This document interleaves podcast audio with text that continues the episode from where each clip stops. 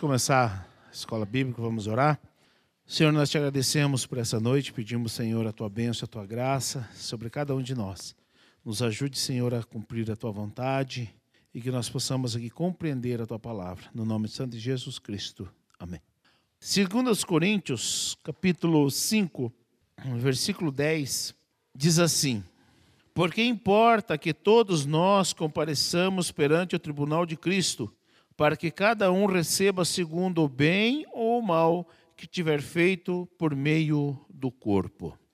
E quero estar falando um pouquinho é, a respeito disso, que diante do tribunal de Cristo não haverá desculpas.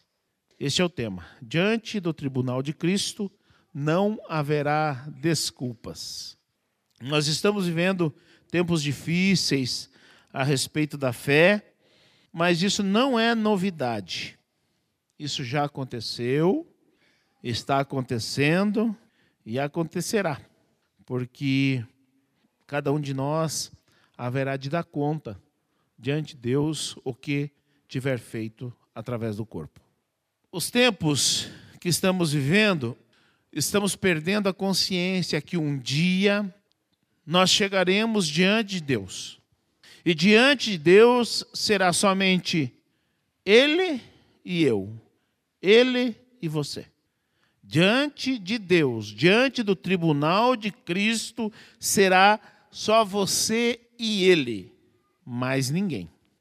E ali não haverá desculpas, porque diante daquele que tudo sabe, como que se haverá de se justificar? Ele tudo sabe. Então, é isso que eu gostaria que você estivesse a consciência hoje, saísse daqui com a consciência de que diante de Deus não haverá desculpa. Mas um dia será só você e ele, mais ninguém. E diante dele todas as coisas estão ali patentes. Então vamos começar o tópico 1, que é esse, né, no tribunal de Cristo não haverá desculpas. Depois, no tribunal de Cristo, ele é o juiz, e no tribunal de Cristo finda a esperança e inicia a realidade eterna. São esses três tópicos que eu quero ver se consigo terminar hoje, né? Esses três tópicos, mas é, quem sabe sim, quem sabe não. Vamos ver, né? Então, João, do capítulo 1, do verso 48 em diante, diz assim: Disse-lhe Natanael: De onde me conheces tu? Jesus respondeu e disse-lhe: Antes que Felipe te chamasse, te vi eu, estando tu debaixo da figueira. Natanael respondeu e disse-lhe: Rabi, tu és o filho de Deus, tu és o rei de Israel. Nós vivemos num tempo em que o jeitinho gospel é válido. Então, muitas pessoas se apoiam no jeitinho gospel de ser. Mas haverá, ou diante do tribunal de, de Cristo, não haverá desculpas. Não haverá jeitinho gospel. E aqui, é, o Natanael, ele não sabia que Jesus tinha visto ele é, debaixo da figueira lá, né? E aí ele diz: é, Rabi, ou mestre, tu és o filho de Deus, tu és o rei de Israel. Então, Deus não mudou os seus valores porque a sociedade mudou. Deus não mudará a sua palavra porque achamos que é assim ou é assado. Deus não mudará a sua palavra. Então não haverá jeitinho que dê jeito para o pecado. Haverá jeitinho que dê jeito para o erro. Deus sempre vê tudo o que fazemos. Assim como ele viu Natanael. Mas ele estava perto de Natanael? Não. É que ele é Deus. Ele vê todas as coisas. Ele é onisciente. Ele está presente em todos os lugares ao mesmo tempo. Então nós precisamos saber disso, que não haverá desculpa, porque ele tudo vê. Ele viu Natanael. E aí ele diz, mas porque me viste creste? Então nós precisamos saber que não haverá jeitinho gospel, mas nós estamos dando jeitinho gospel para, gospel para pecado. Vou falar para vocês. Um jeitinho gospel que está sendo muito bem aceito em grande parte das igrejas evangélicas. Sabe qual é o jeitinho gospel que está sendo dado jeito? As cadeirinhas aqui, ó. E dizem que é para honra.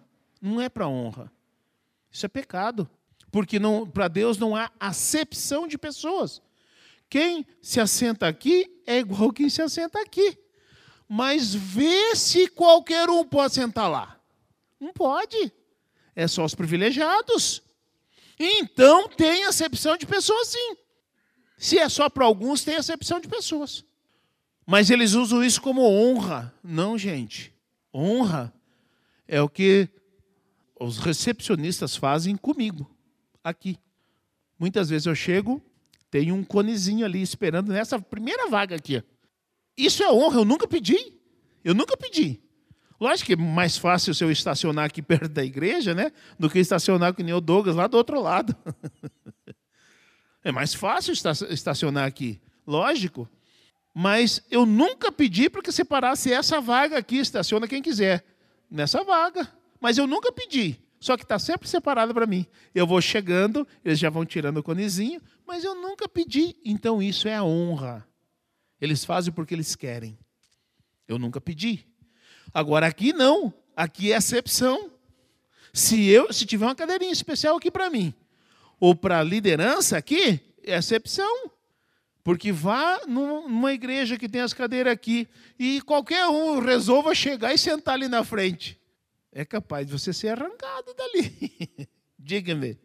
Numa situação dessa, se for para outra igreja e convidarem a gente para sentar nessas cadeiras no púlpito, a gente peca se a gente for ou. Olha, já me aconteceu isso algumas vezes. E eu fiquei numa saia justa. E muitas vezes eu disse não, inclusive numa marcha que teve aqui em, em, na cidade, eu não quis no carro de som. Aí me falaram, não, é que é para honrar a liderança, não sei o quê. Beleza, beleza. E, e algumas vezes eu fui. Porque algumas vezes foi para me honrar. É diferente. Para me honrar. Então é diferente. Mas eu colocar aqui, daí é exceção. Você percebe que a gente não pode ser intransigente naquilo que a gente faz? Para me honrar é diferente. Eu cheguei, por exemplo, na igreja, eu sentei, aí é onde eu sempre sento.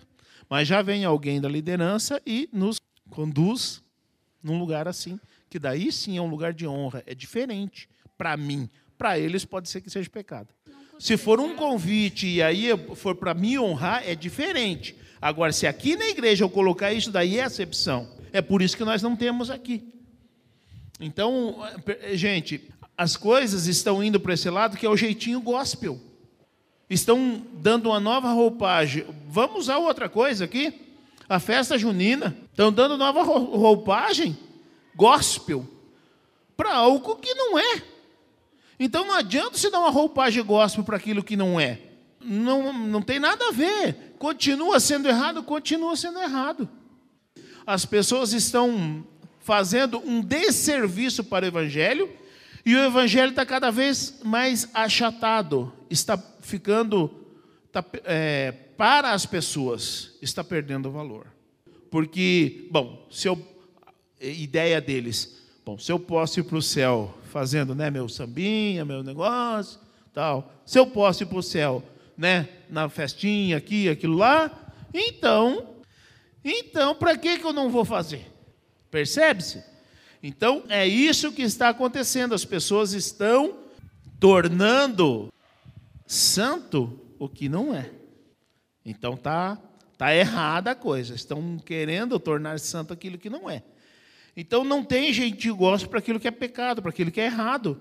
Deus sempre vê.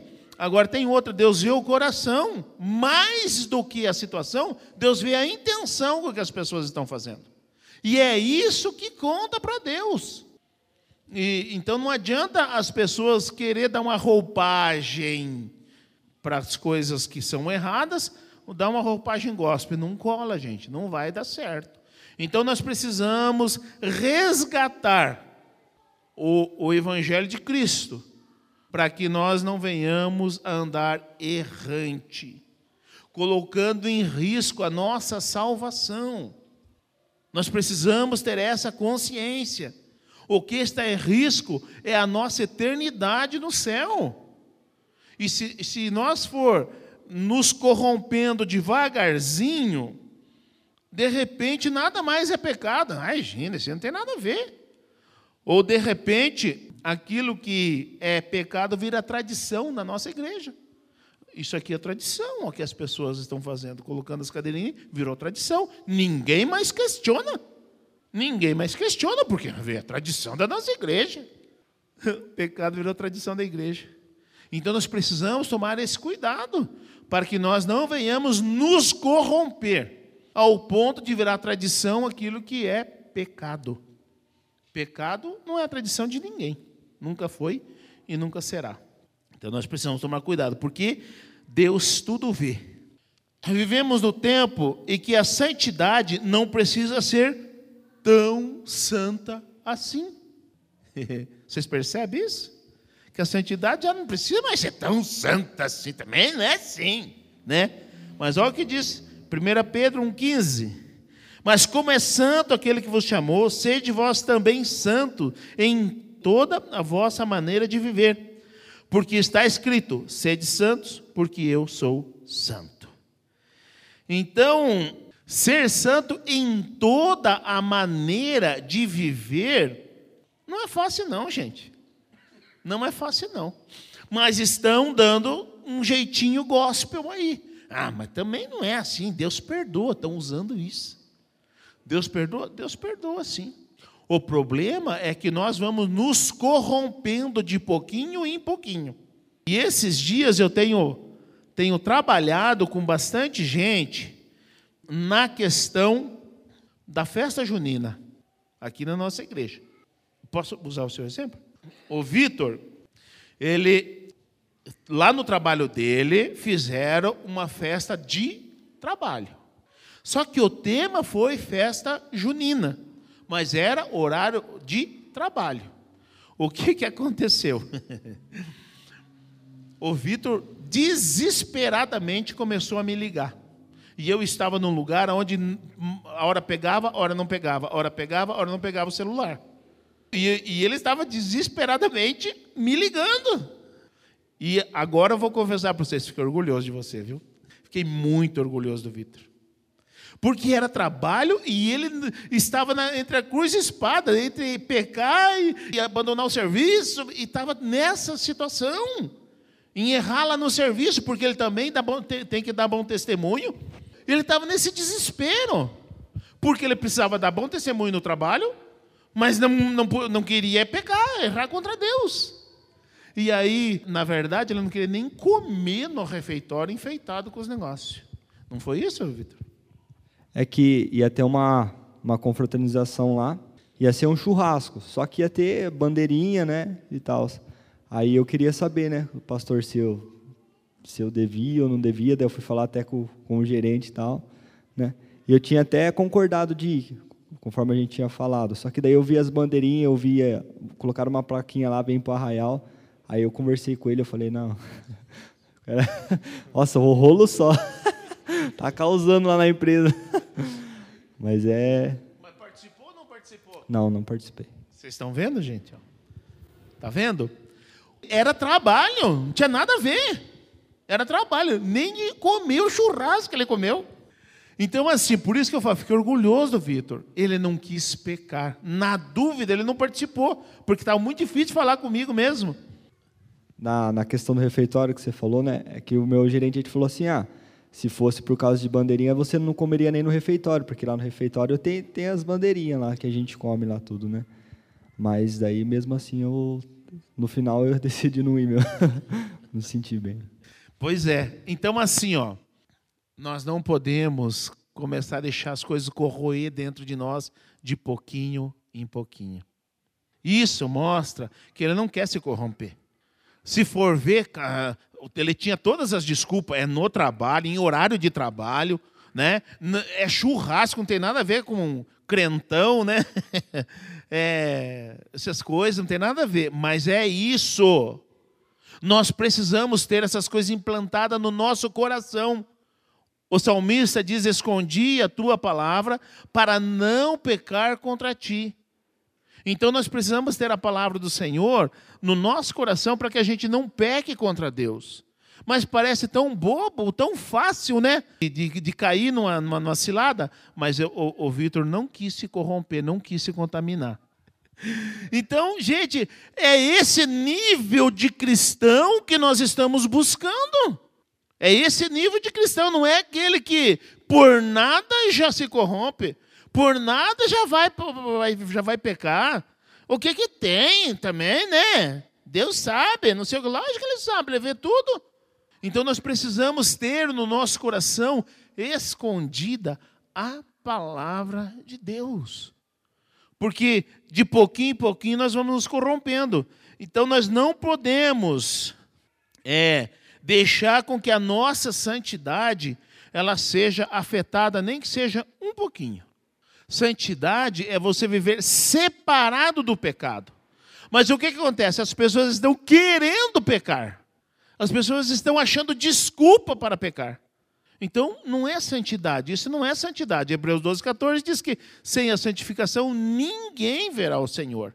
Então não é, um, ah, mas foi só um pouquinho, só um deslizezinho. Não, gente. A gente não se conforma com nenhum deslizezinho.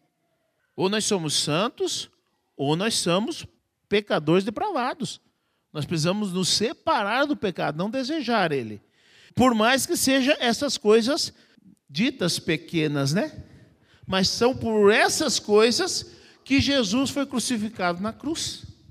Não é um, um pecadão que, que levou Jesus para a cruz. Não foi. Foi até essas coisinhas que a gente diz coisinhas, mas não é. É coisão também. É, nós temos como exemplo na Bíblia a história de Sansão. Sansão, ele se corrompeu aos pouquinhos a última corrupção dele, que foi quando cortou o cabelo, que diz que o espírito já havia saído dele e ele não sabia. Quer dizer, quando o grande chega, é porque teve um monte de pequenas coisas antes. A gente não começa fazendo o pecado grande, a gente começa com pecados pequenos, o que a gente diz que não tem importância, que vão nos levando a cometer o pecado grande no final. Pois é. Então, gente, nós precisamos ter a consciência que não há jeitinho que dê jeito para o pecado diante de Deus e que nós precisamos ter sim uma vida santa, porque sem a santificação ninguém verá o Senhor. Então essas coisas são inegociáveis. Precisa ser dentro do nosso coração.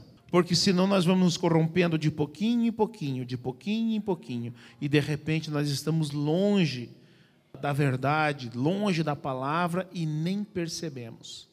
E ai se alguém nos corrigir, porque daí, é, mas também não é assim. Deus perdoa. Sim, Ele perdoa. Mas nós não podemos nos agarrar nisso para poder pecar, né? Segundo, no tribunal de Cristo, Ele é o juiz. Hoje, Jesus é o nosso Salvador, aquele que nos perdoa, aquele que nos aceita, venha como está, mas não fique como está. Hoje, ele é essa pessoa. Mas lá no tribunal de Cristo, ele será o juiz. E aí, como será? Só que algumas coisas a gente vê que está acontecendo hoje desde a evangelização. Mais ainda, as pregações de hoje estão voltadas para satisfazer o homem. Mas nunca foi assim, nem no Antigo Testamento, nem no Novo Testamento e nem nas palavras que saiu da boca do próprio Senhor Jesus Cristo.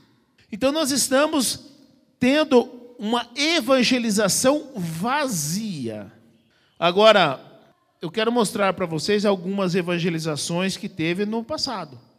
Como foi a evangelização desses homens do passado? Porque nós hoje, de tanto que queremos ganhar as pessoas para Jesus, e eu acho isso fantástico. A pessoa que quer levar as pessoas para Jesus, que quer ganhar as pessoas para Jesus, eu acho fantástico. Nós só não podemos negociar o inegociável. Então, nós, de tanto que queremos ganhar as pessoas para Jesus, nós negociamos o inegociável. E aí, as pessoas estão vindo para Cristo pelos motivos errados. E muitas vezes a evangelização, ela é mais ou menos assim: Jesus te ama, venha, os seus problemas acabaram, é Tabajara agora, evangelização Tabajara.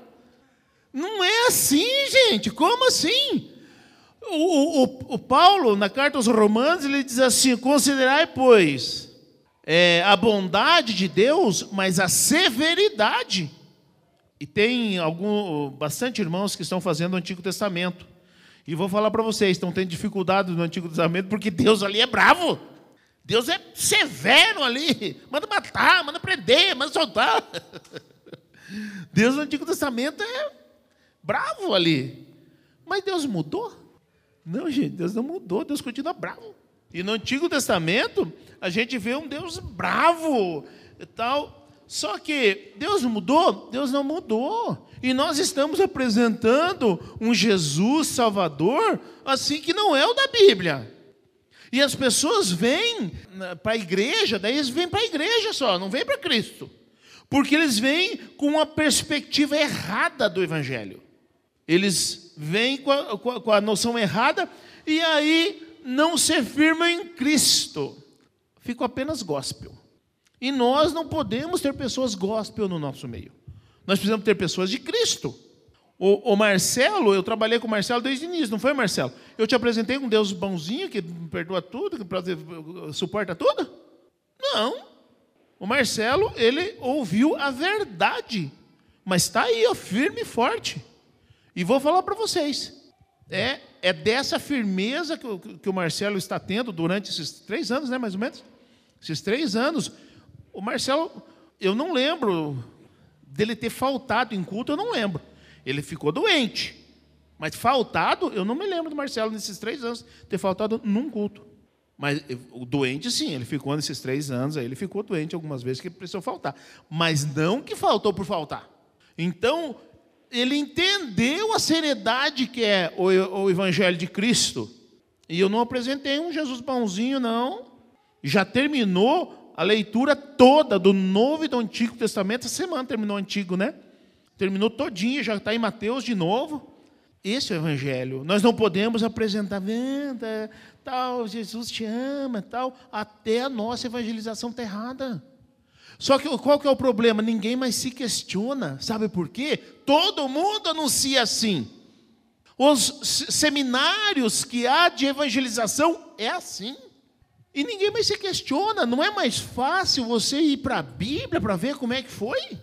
Spurgeon, ele, ele disse uma frase que eu gostei, até separei ela, porque é bem verdade. Ele diz que a melhor pregação é aquela que não agrada o ouvido, mas aqui que quebra o coração. E hoje em dia está ao contrário, né? A, a mensagem tem que agradar o ouvido para ser boa. As pessoas querem ouvir coisa boa. Quem que não quer? Todo mundo quer ouvir coisa boa. Mas o evangelho é boas novas. Isso sim, de salvação. Mas confronta o nosso pecado. Isso é evangelho. Se você pega lá, é 2 Timóteo 3,16, que diz assim, ó. Toda a escritura é inspirada por Deus e útil para o ensino, para repreensão, para correção, para educação na justiça, a fim de que o homem de Deus seja perfeito e perfeitamente habilitado para toda boa obra. Então, gente, olha para que que é o evangelho. Para que que é a palavra? É para primeiro para ensino. Então, quando a palavra de Deus ela vem nos ensinar é porque nós não sabemos. Só que nós não sabemos, mas pensamos que sabemos. E aí nós resistimos ao ensino da palavra de Deus.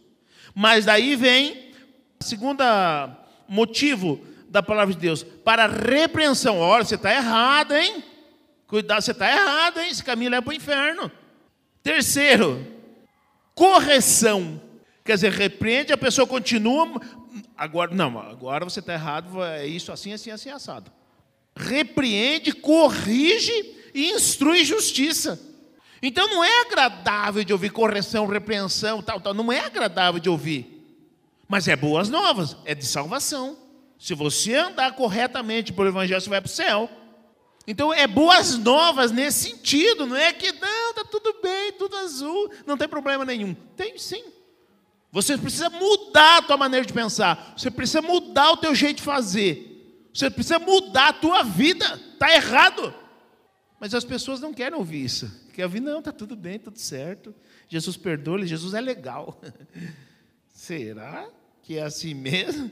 Então nós precisamos tomar cuidado, porque a pregação ela está no sentido de agradar os ouvidos, mas esse é o sinal dos últimos tempos. Que teria comichão de, nos ouvidos de ouvir coisas agradáveis. Teria é, é as pessoas seriam de dura serviço, as pessoas não aceitariam. A palavra está falando que nos últimos tempos seria assim, mas por isso nós vamos negociar o evangelho? Não. O, o, o, texto de Ezequiel diz: quer ouçam, quer deixem de ouvir, sabe que esteve no meio deles um profeta. Então nós devemos falar, as pessoas querendo ouvir ou não querendo ouvir. Agora, se nós falar para que as pessoas não saiam ou permaneçam aí, nós estamos corrompidos.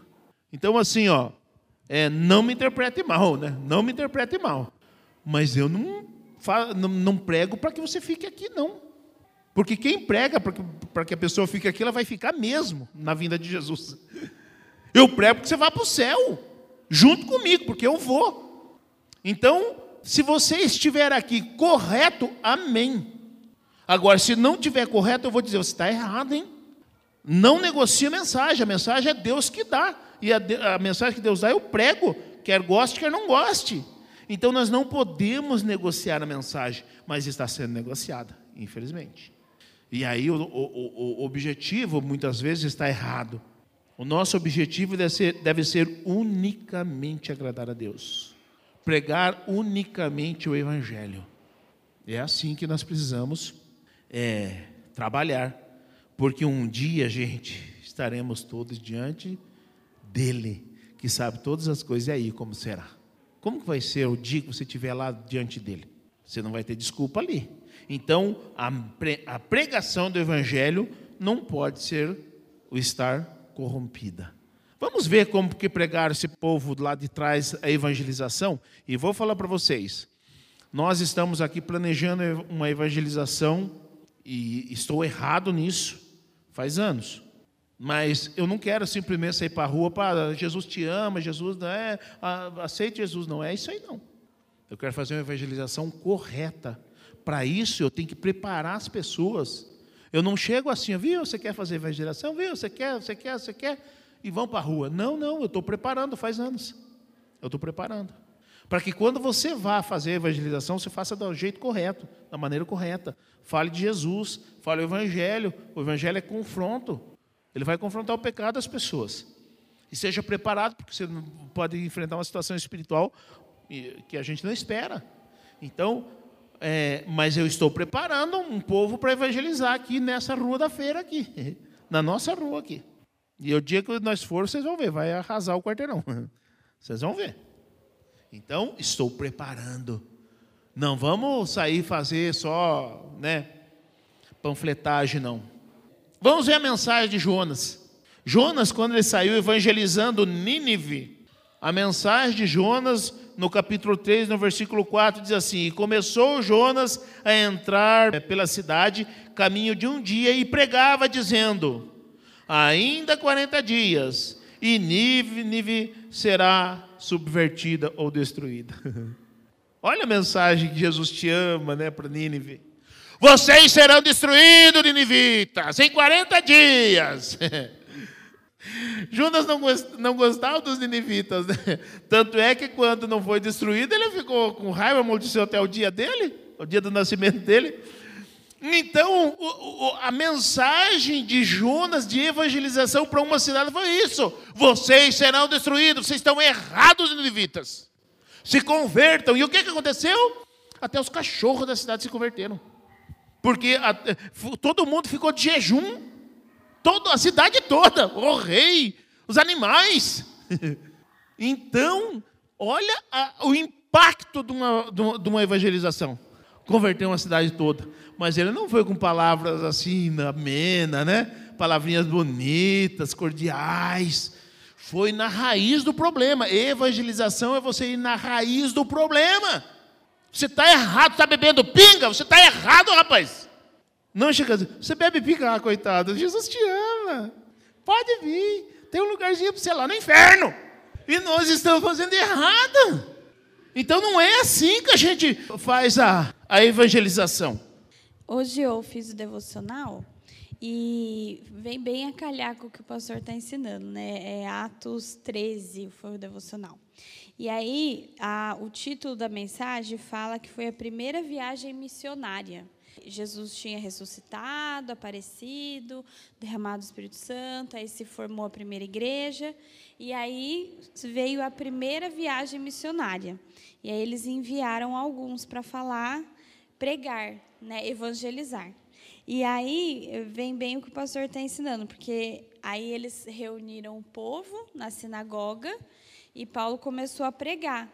E aí Paulo é, pregando ele conta que desde Moisés, né, e depois do rei Davi, e aí ele conta que Jesus veio e ele fala que vocês mataram Jesus. Ele não fala bonzinho, ele não, ele conta e aí ele fala vocês mataram Jesus, né? E aí eu acredito que o povo arregalou o olho, né? Que tipo, vocês mataram ele. E aí o que ele usa para pregar, ele fala: "Mas aquele a quem Deus ressuscitou, nenhuma corrupção viu." Então, aí ele aponta o pecado, e ele fala: Sejai-vos, pois, notório, homens e irmãos, que por este se vos anuncia a remissão dos pecados, e de tudo que pela lei de Moisés não pudeste ser justificados, por ele é justificado todo aquele que crê. Então, a primeira palavra de evangelismo foi sobre remissão de pecados. E, e, quando fala remissão de pecados, é que você está sendo acusado do seu pecado. Então, o primeiro evangelismo foi acusar o pecado deles, para que eles se arrependessem. E aí, no capítulo inteiro, até o final, Muitos se arrependem, muitos se arrependem. E aí, o último versículo diz assim: E os discípulos estavam cheios de alegria e do Espírito Santo. Então, o primeiro evangelismo foi apontar o pecado e não dizer que Jesus vinha para o bem deles, mas apontando. E ele fala que vocês mataram Jesus e ele aponta o pecado. Então, foi uma palavra dura. E esse foi o primeiro evangelismo. Pois é. Então nós não podemos ah, usar, deturpar o evangelho. Porque quando nós ficamos anunciando só a bondade, o amor, sem a severidade, nós estamos deturpando o evangelho. Então nós, nós não podemos uh, chegar e deturpar na evangelização, ainda que seja o primeiro contato. Você está errado porque você bebe pinga. Você está errado. Então você precisa largar isso aí e aceitar Jesus. Jesus tem que ser mais importante para você do que a pinga. Então nós não podemos dizer, não, não tem problema, pode vir e tal, tal. Não, não, não. Tem problema? Tem sim. Está errado. Então, essa foi a mensagem de Jonas. Jonas anunciou o pecado de Nínive e todos então se converteram, se arrependeram, se humilharam e foram livres da destruição. Só um detalhe importante: quando isso acontecer, da gente ter a oportunidade de evangelizar uma pessoa apontando o pecado, é importante a gente não ser exemplo para a pessoa virar, mas e você que faz isso? Não adianta nada, porque a gente vai virar o apontamento da pessoa que a gente está tentando converter, né? Não existe evangelização sem exemplo. O maior exemplo de evangelização é a minha vida. Porque, vamos supor assim, ó, as pessoas, viu, mas você, é, como me perguntaram, né? Viu, mas você bebe cerveja? Aí, e se eu bebesse, o que, que eu tinha que dizer? Eu bebo a gospel, né? eu bebo a cervejinha gospel. Como é que eu vou começar a evangelização mentindo? Né? Então, tipo assim, como já me perguntou, viu, mas você não bebe nada, nada, não bebo não. Tal. Porque não adianta eu querer falar para a pessoa sair da pinga se eu bebo cerveja. Então não resolve nada. Então nós temos que ser exemplo. A nossa evangelização, a primeira coisa que conta é o nosso exemplo. A mensagem de João Batista, a evangelização de João Batista, porque todos chegavam até ele, né? Ele estava batizando ali, e aí todo mundo chegava até ele. E aí ele trouxe uma mensagem para que eles estavam chegando até ele, porque ele queria batizar todo mundo ali, né? E qual que era a mensagem de João Batista? Mateus capítulo 3, é, versículo 7 diz: E vendo ele muitos dos fariseus e dos saduceus que vinham ao seu batismo, dizia-lhes: Raça de víboras, quem vos ensinou a fugir da ira futura? o João Batista tinha raiva, tinha ódio desses aqui? Não, ele queria que ele se arrependesse. Ele queria que ele se arrependesse e ele queria batizá-los. Mas como vai batizar a pessoa que acha que não tem pecado, que já está bom demais? E muitas vezes as pessoas usam essa desculpa para nós, né? Ó, eu não bebo, não fumo. Se eu puder ajudar, eu ajudo. Se eu não puder, eu não atrapalho. Vocês percebem que muitos falam isso? É, não sei por que, eu tenho que aceitar Jesus. Como assim? Em outras palavras, é isso que eles estão dizendo para nós. Eu não preciso aceitar Jesus. Como que não? Você é mau. E se você ajudando as boas obras não salva, Gálatas 4, 4, 5. É, 2, 8, desculpa. Boas obras não salvam. Agora, não quer dizer porque você ajuda e não atrapalha os outros que você é bonzinho. Você não é bonzinho, não. Você é pecador. Você precisa de Jesus, a pessoa precisa de Jesus. E aí nós engolimos, em vez de dizer raça de víboras, quem que era esse aqui? Eram os líderes do templo os escribas e fariseus. Eram os líderes do templo.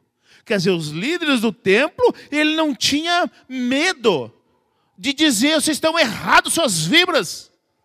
Agora nós temos medo de dizer porque a pessoa é bonzinha, né? Sempre sorrindo, sempre de boa, tal. Que a pessoa, ó, oh, nesse caminho aí você não é bonzinho, não, cara, você vai para o inferno. Nós não temos coragem de dizer isso aí. Quer dizer, que raio de evangelização nós estamos fazendo? Então, nós não podemos, só porque a pessoa é boazinha, quer dizer, tem uma índole boa, que ela está salva, não está não. Para ser salvo, para estar salvo, precisa ter Jesus, receber Jesus e se transformar o seu coração. Ser bonzinho não salva ninguém. E nós precisamos ter essa ousadia de falar isso para as pessoas. Quer aceite, quer não. Mas nós precisamos falar. A mensagem de Pedro primeira mensagem de Pedro, após o Pentecostes.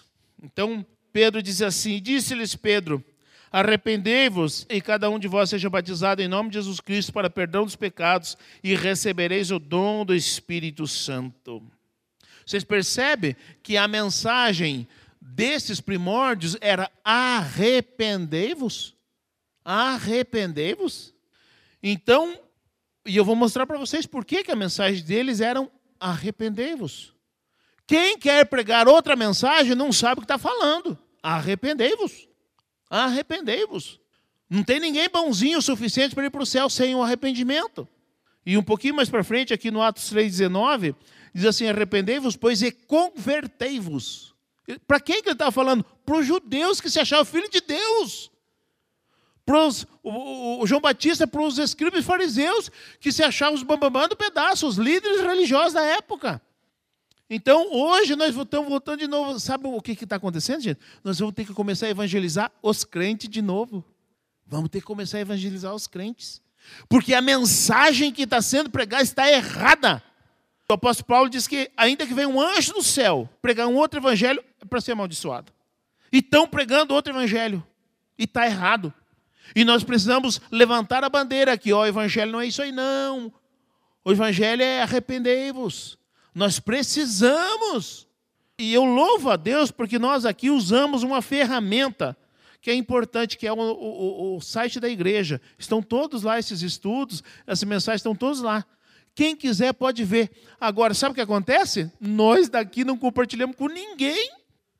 Até quem não vem, até às vezes ouve. Quatro, cinco ouve.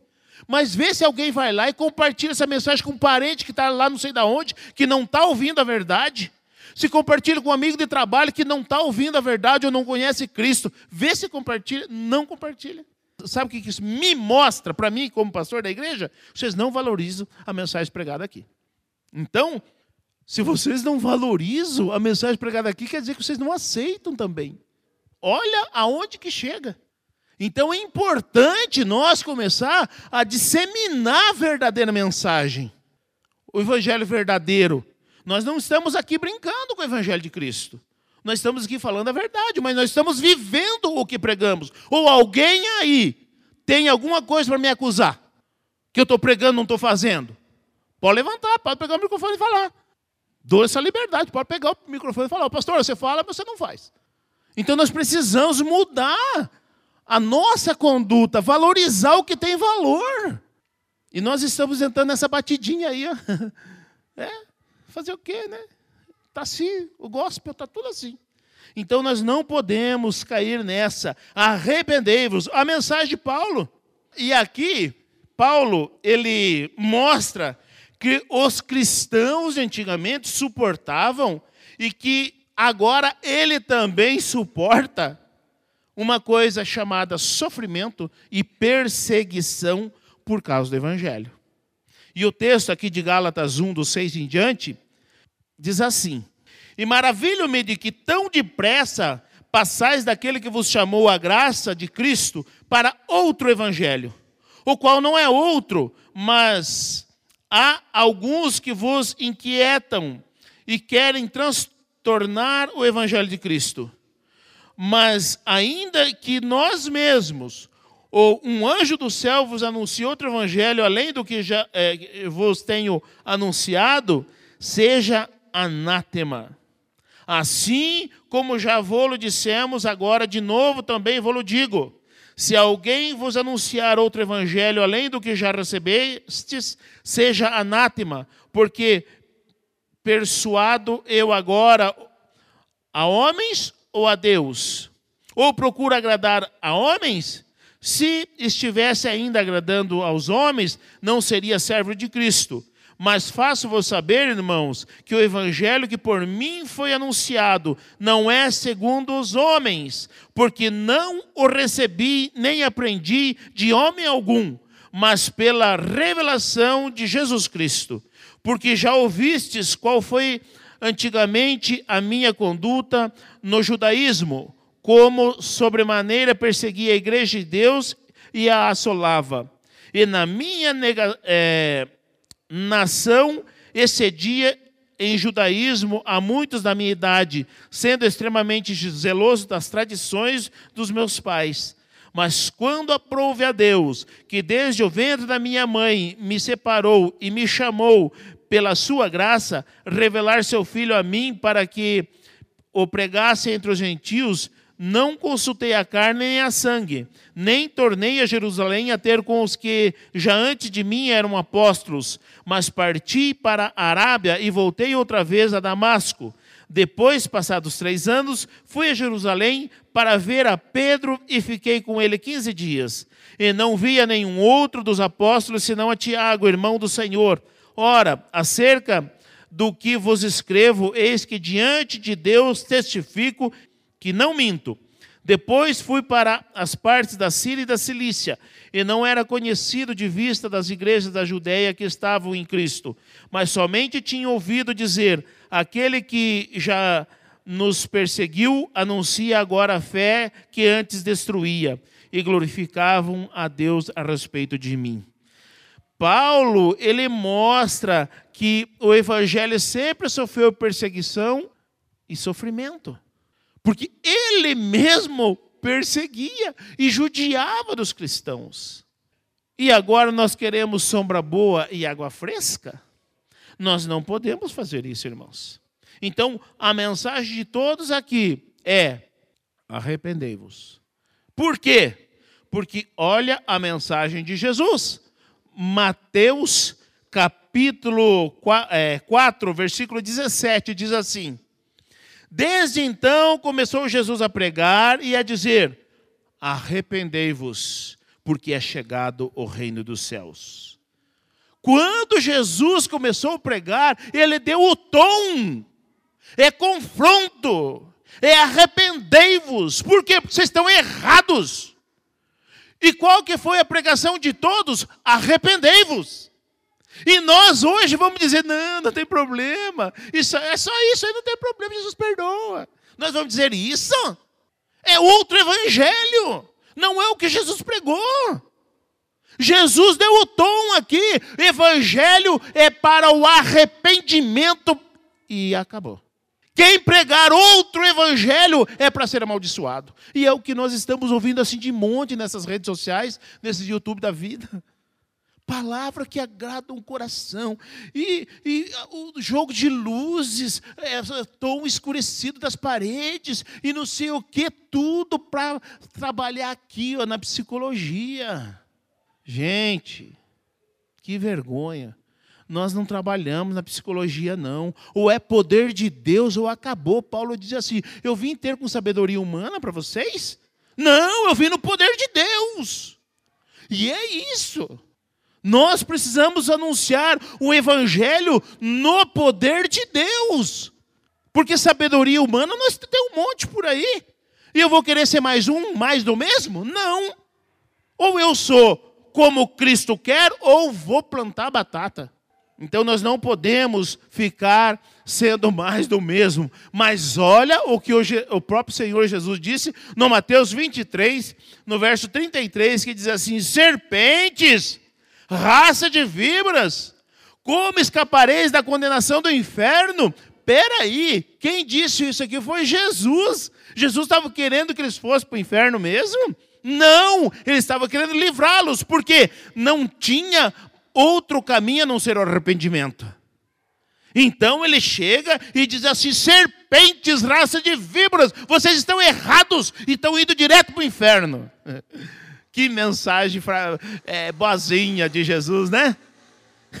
Nós estamos querendo ser melhores do que Jesus, mais bonzinho do que Jesus, dizendo: Jesus te ama, Ele tem um plano para a tua vida, Ele vai te entender, não tem problema, é só pinguinha, é, não tem problema. Como assim, gente? Nós somos mais melhores do que aquele que deu a vida? Não, nós só temos que seguir o seu caminho. Arrependei-vos. Essa é a mensagem do Evangelho. Essa é a mensagem. Outra mensagem é para ser amaldiçoada. Então nós não podemos corromper o Evangelho de Cristo. No tribunal de Cristo, finda a esperança e inicia a realidade eterna. No tribunal de Cristo acabou tudo. Quando nós estivermos diante do tribunal de Cristo é porque tudo acabou. Não tem mais o que ser feito. Uma pergunta, falando do tribunal de Cristo.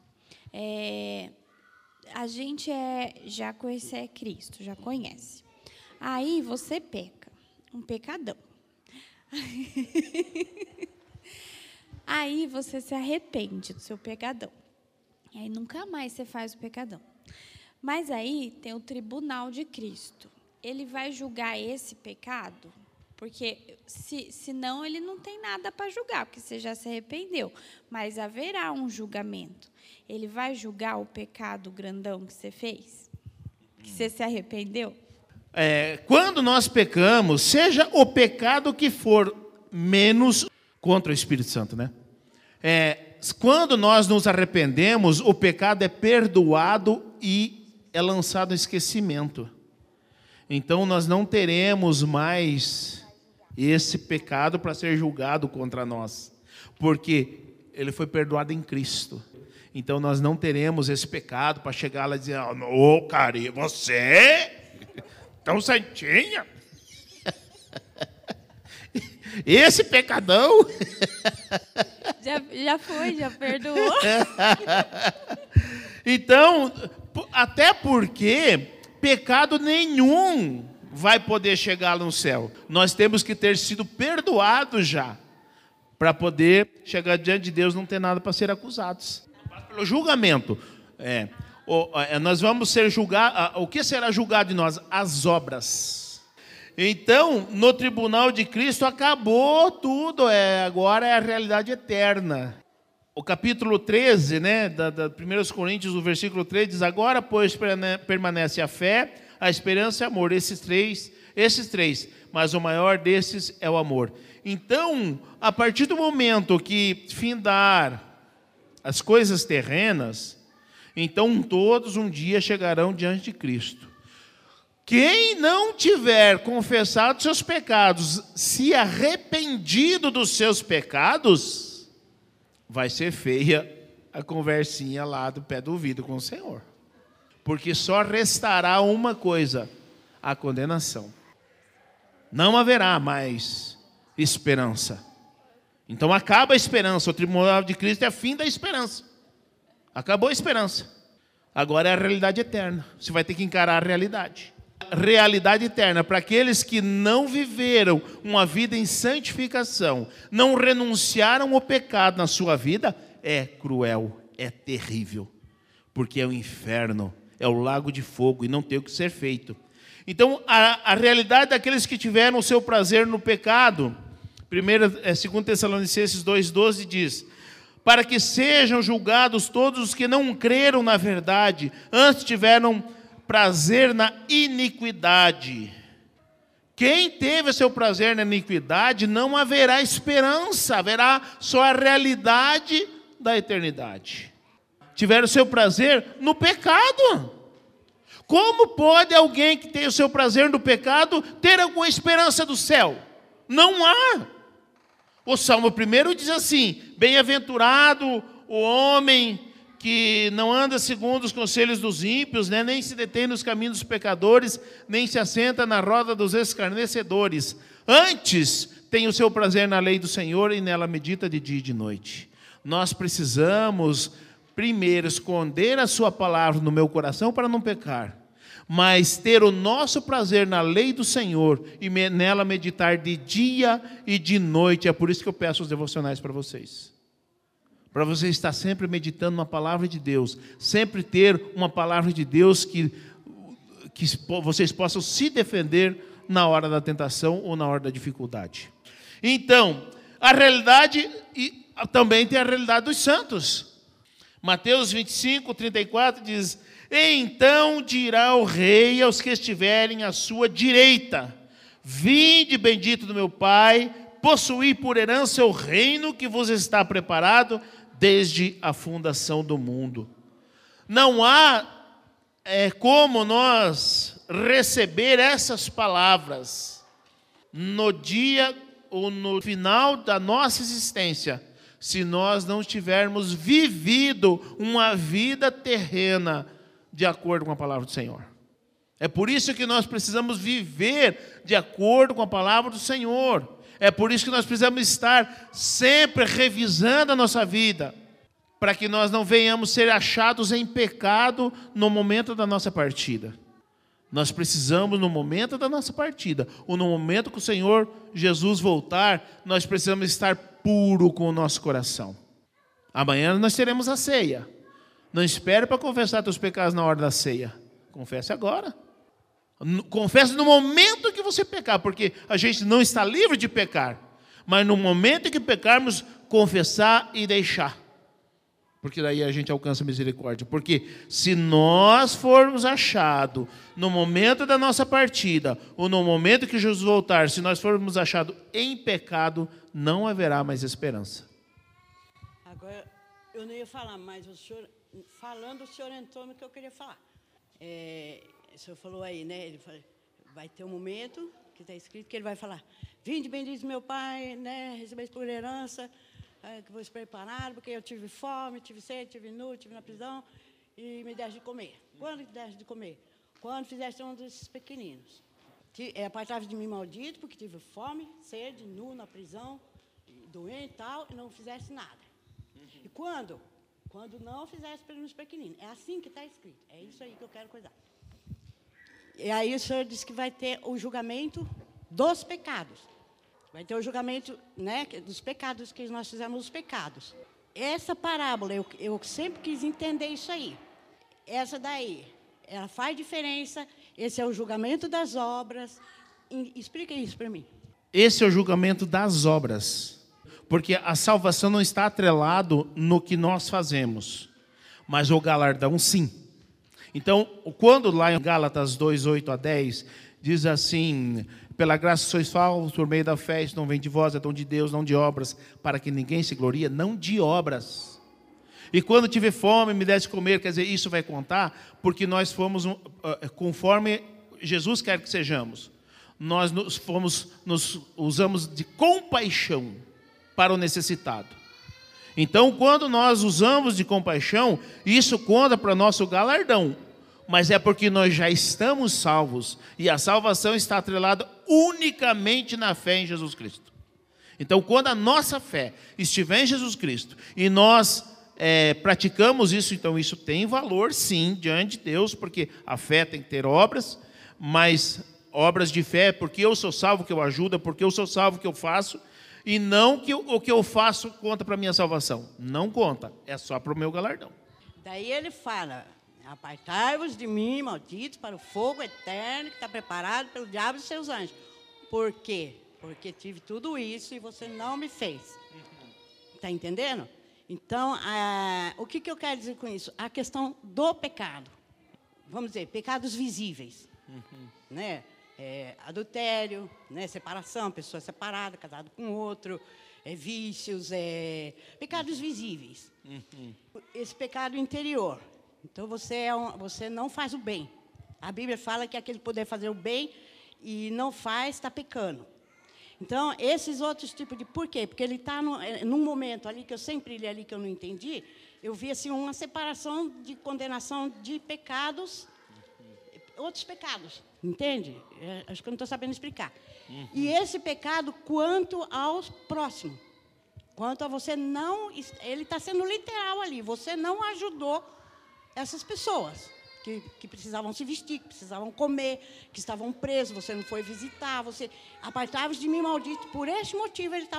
Ele tá, é isso que eu queria entender. Porque o Mateus 22, 39 diz assim: ó, primeiro grande mandamento, amar teu Deus sobre todas as coisas.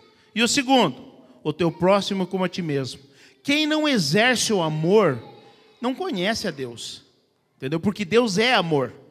Então, quando nós deixamos de fazer essas coisas, porque nós não exercitamos o amor e nem conhecemos a Deus, porque Deus é amor. É por isso que está colocado desta maneira: apartai-vos de mim, porque eles não praticam as coisas de Deus. Mas o que eu quero dizer com isso é que assim, o pecado não se trata só de outras coisas, porque às vezes a pessoa não faz pecado. Não, não, né, aprendeu, não faz nada de errado mais, está tudo certinho. Mas, porém, tem um coração duro e não se incomoda, não tem piedade, não, não ajuda, não se interessa. Não conhece a Deus. Entendeu? Ainda não conheceu Ainda a Deus. Ainda que ele não cometa esses outros tipos de pecado, ele cometendo esse pecado, então ele também está né? condenado. Porque Deus é amor. Por isso que é importante a gente trabalhar o Evangelho, porque o Evangelho abrange todas essas coisas. E quando diz lá que é, amar a Deus sobre, sobre todo o teu coração, toda a tua alma, todo o teu entendimento e o teu próximo a ti mesmo, tudo isso aí que você citou aí está eh, no bojo. Texto que a Magda está falando diz aqui, ó, é, Mateus 24, 34. Então dirá o rei aos que tiverem à sua direita: Vinde benditos de meu Pai, possuí por herança o reino que vos está preparado desde a fundação do mundo.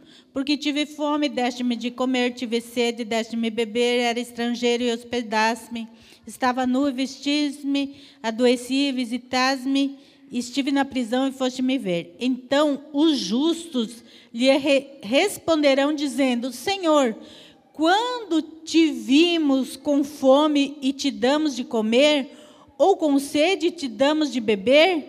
E quando te vimos estrangeiro e te hospedamos, ou nu e te vestimos?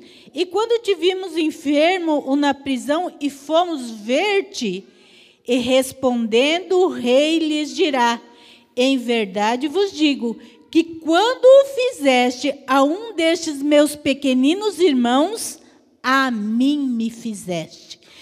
Quer dizer, o texto está dizendo, o, Jesus está falando: olha, você fez isso, isso, isso, por isso benditos de meu Pai entrar pelo gozo. E aí ele, ele mesmo fala que os justos pedirão, mas Senhor, quando que você esteve nu e nós. Aí Jesus disse: quando vocês fizeram as boas obras, vocês me vestiram aos irmãos. Quando vocês cuidaram dos irmãos, vocês estavam me cuidando, como se estivesse fazendo a mim. Ele termina essa parte aí. Aí ele começa a outra parte. Então dirá também aos que estiverem à sua esquerda: Apartai-vos de mim. Aqui, quando ele fala para os da direita, ele diz por que, que eles herdarão o gozo? Porque eles fizeram obras dignas. Obras de fé. De fé. Ele acaba esse assunto para depois dizer, mas os que estiverem à esquerda, ele dirá outra coisa. Não então, terão desculpas. Não terão desculpa. Então, é duas coisas ali. Ele está explicando por que é bendito aqueles que vão entrar, que estão à direita e vão entrar. Eles são benditos porque eles fizeram obras dignas. E aí ele dá a sentença para os que estão à esquerda. Por isso que, é, assim, ó, o, o, o segundo mandamento, né? O segundo e grande mandamento é amar o próximo como a ti mesmo. E nós precisamos também ter essa compaixão, porque Jesus ele teve compaixão. Como que aqueles que o servem não, não terão compaixão? Faz parte da vida cristã. Beleza, para nós encerrar. O que diremos e o que ouviremos diante daquele que sabe todas as coisas? Ali só contará para o bem ou para o mal o que você fez através deste corpo. Não tem desculpas.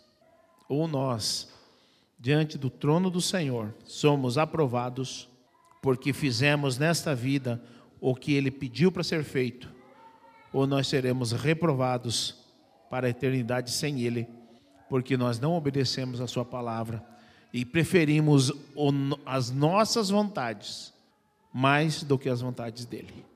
Pensemos nisso. Senhor, nós te agradecemos por essa noite, pela tua palavra. Senhor, que ela fique viva, penetre em cada coração em nome de Jesus Cristo. Trata conosco e nos ajude, Senhor, a viver fielmente a tua palavra. É no nome santo de Jesus Cristo que eu oro e já te agradeço, Senhor. Amém.